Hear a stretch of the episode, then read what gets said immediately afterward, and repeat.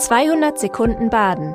Herzlich willkommen zum Nachrichtenpodcast der Badischen Zeitung. Die Nachrichten am Dienstag, dem 29. August.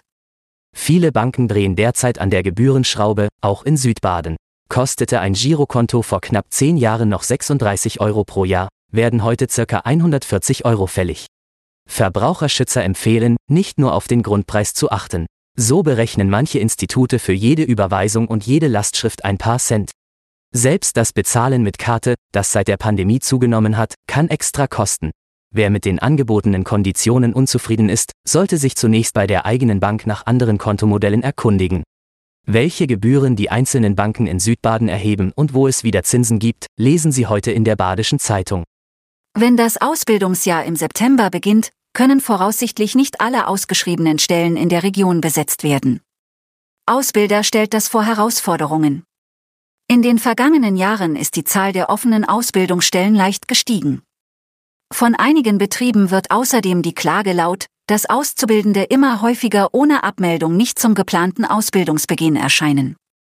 Ein weiterer Trend macht sich bei einigen Firmen auch bemerkbar. Es werden wieder mehr Bewerbungen von Abiturientinnen und Abiturienten registriert. Jeder Zehnte, der sich dieses Jahr für eine Ausbildung interessierte, habe die Fach- oder Hochschulreife.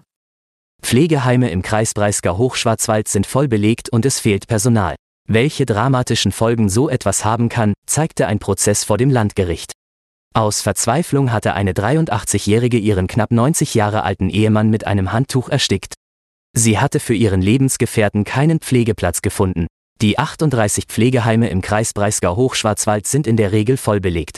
Genau lässt sich das nicht sagen, da es im Landkreis keine zentrale Stelle für freie Plätze gibt.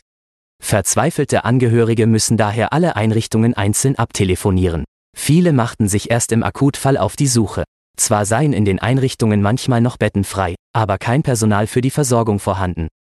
Das Start-up Carla Cargo aus Herbolzheim ist auf Lastenanhänger für Fahrräder spezialisiert. Sogar in New York werden sie genutzt. Um langfristig zu bestehen, braucht es aber Großaufträge. Das Unternehmen Kala Cargo ist vor neun Jahren von Markus Bergmann gegründet worden. Die Firma entwickelt, produziert und vertreibt Lastenanhänger für Fahrräder.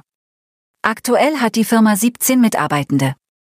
Eingesetzt werden die Anhänger unter anderem von Amazon-Booten in New York, momentan fehlen dem Herbolzheimer Unternehmen jedoch Aufträge, vor allem die großen. Was derzeit noch fehle, sei die Entschlossenheit der Entscheider in den Kommunen und Unternehmen, die Verkehrswende umzusetzen, erklärt Geschäftsführer Bergmann. Wein, Musik, Brauchtumsschau und natürlich Schnecken.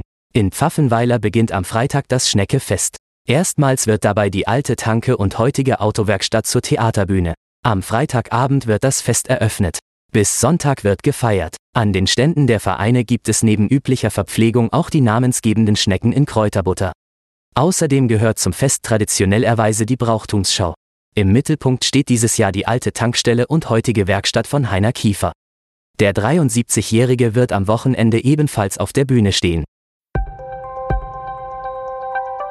Das war 200 Sekunden Baden. Immer montags bis freitags ab 6.30 Uhr.